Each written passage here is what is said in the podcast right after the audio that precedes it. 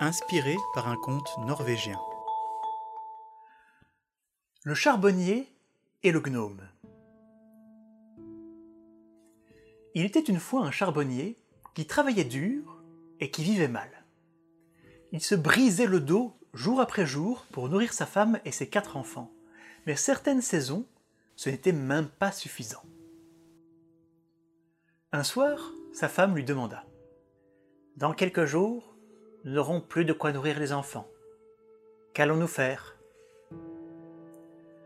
Je ne sais pas, répondit charbonnier, mais je ne peux pas travailler plus. Ce qui était vrai. Alors qu'il sortait prendre l'air pour se changer les idées, l'homme vit que son chat portait un animal mort ou quelque chose de semblable dans sa gueule. Allant voir de plus près, il força le chat à ouvrir sa mâchoire et trouva, à sa grande surprise, une femelle gnome.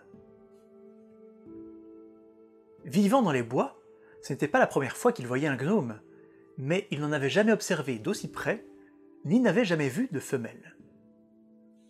Tout laissait à penser que la pauvre créature était morte. Attristé, le charbonnier chassa le chat et alla expliquer la situation à sa femme.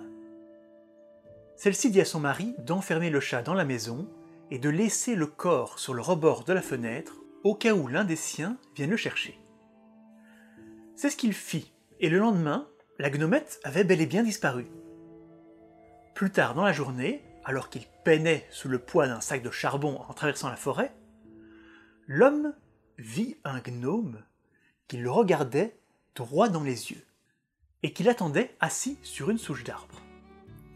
La créature était habillée du vêtement bleu et du chapeau pointu rouge qui était traditionnel à son espèce. Le charbonnier approcha et dit Je suppose que tu es le mari de la pauvrette tuée par mon chat. Je te présente mes condoléances. Ne t'inquiète pas, répondit le gnome. Elle faisait simplement semblant et a réussi à vous berner, toi et ton chat. Mais je te remercie de l'avoir aidée. Grâce à toi, elle s'en sort seulement avec quelques griffures et quelques bleus. Le charbonnier fut heureux d'entendre cette nouvelle, car la mort d'un gnome n'annonçait jamais rien de bon. La petite créature continua. Pour te récompenser de ta bonté, je suis prêt à t'accorder trois vœux, dans la mesure de mes capacités. Prends cette flûte et joue-en quand tu voudras me parler. Cette nouvelle ravit l'homme, qui, après avoir pris la flûte et avoir dit au revoir au gnome, alla demander conseil à sa femme. Ils en parlèrent toute la nuit, et une fois le matin venu, le charbonnier siffla dans la flûte. Il ne fallut que quelques secondes au gnome pour apparaître. Alors, quels sont tes vœux? demanda-t-il. Avant tout, je voudrais une grosse pépite d'or. Le gnome soupira et dit Soit, mais sache que l'or et l'argent rendent rarement heureux. Peu m'importe, avec ceci je pourrai nourrir ma famille. C'est ton choix. Quel est ton second vœu? Euh, je. Nous n'y avons pas encore pensé Le gnome parut embêté, mais promit de réaliser le premier vœu avant la fin de la journée. C'est ainsi qu'au milieu de l'après-midi, le charbonnier trouva devant sa maison une pépite d'or de la taille d'un poing. Content de la tournure que prenait son destin, il se rendit le lendemain dans le village le plus proche pour vendre sa trouvaille. Hélas, personne ici ne pouvait évaluer cet or, et le marchand local lui conseilla de se rendre à la grande ville. Après avoir embrassé sa famille, le charbonnier prit alors le chemin de la ville. Se pensant malin, et ne voulant pas perdre de temps, il prit un raccourci qu'il avait découvert durant son enfance. Malheureusement, le terrain avait subi des inondations entre-temps, et c'est dans un marécage que l'homme s'aventura. Suite à un faux pas, ses pieds s'enfoncèrent dans le terrain boueux, et son corps entier commença à sombrer. Une fois les jambes coincées, il lui était impossible de résister. Le charbonnier eut juste le temps d'attraper sa flûte de la main gauche, agrippant tant qu'il put sa pépite d'or de la main droite. Il joua quelques notes, et le gnome arriva quelques minutes plus tard, juste à temps pour aider l'homme avant qu'il ne soit noyé. Mon deuxième vœu, dit-il précipitamment, sors-moi de là, je t'en prie. Le gnome siffla entre ses doigts, et un énorme sanglier répondit à son appel. Ce dernier poussa un jeune arbre de toutes ses forces jusqu'à ce que le tronc s'effondre en travers du marécage juste devant le charbonnier. L'homme n'eut plus qu'à agripper le tronc et à se sortir par la force de ses bras. Une fois les pieds sur la terre ferme, il regarda autour de lui et ne vit aucune trace ni du gnome, ni du sanglier. Le charbonnier poursuivit prudemment son chemin jusqu'à la grande ville. Il trouva facilement un bijoutier et lui montra sa pépite géante.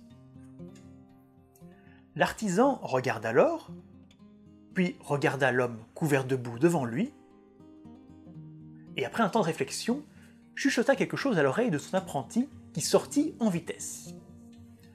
Alors que le bijoutier tournait en rond dans ses explications, des policiers entrèrent et arrêtèrent prestement le charbonnier qui ne put que protester. Il eut beau leur expliquer que la pépite d'or était le cadeau d'un gnome, ceux-ci ne le croyaient pas. Ces policiers ne connaissaient ni les bois, ni les enchantements, et n'avaient jamais vu de gnome de leur vie. Le charbonnier fut roué de coups et jeté en prison. La pépite fut considérée comme le produit d'un vol et elle fut confisquée. Désespéré, le pauvre homme avait toujours sa flûte. Après en avoir joué, il fallut cependant quelques jours au gnome pour le rejoindre. Mon troisième vœu est de sortir d'ici et de rentrer chez moi, dit le charbonnier d'une faible voix. Je m'en doutais, répondit le gnome d'un air satisfait. J'ai déjà pris les dispositions nécessaires. Je me suis aussi permis quelques libertés sur l'accomplissement de ce vœu. Cette fois, je te dis adieu. Le gnome disparut pour de bon. Cependant, il avait au préalable trouvé un avocat dans cette ville. Cet avocat était un homme sage et bon, qui avait même un gnome de maison, qui s'occupait de son foyer et de ses poules en échange d'un bol de lait quotidien. L'avocat défendit le charbonnier et le fit sortir de prison. Au passage, il expliqua qu'il allait avoir besoin de beaucoup de charbon avant l'arrivée de l'hiver, et que plusieurs de ses amis étaient dans le même cas. En rentrant chez lui, le charbonnier avait de nouveaux clients citadins qui payaient le triple du prix des habitants des villages. Grâce à cette rentrée d'argent, la famille du charbonnier put vivre plus que correctement. Et ils pensèrent tous les jours à laisser un bol de lait devant leur porte, au cas où le gnome ou sa femme étaient de passage.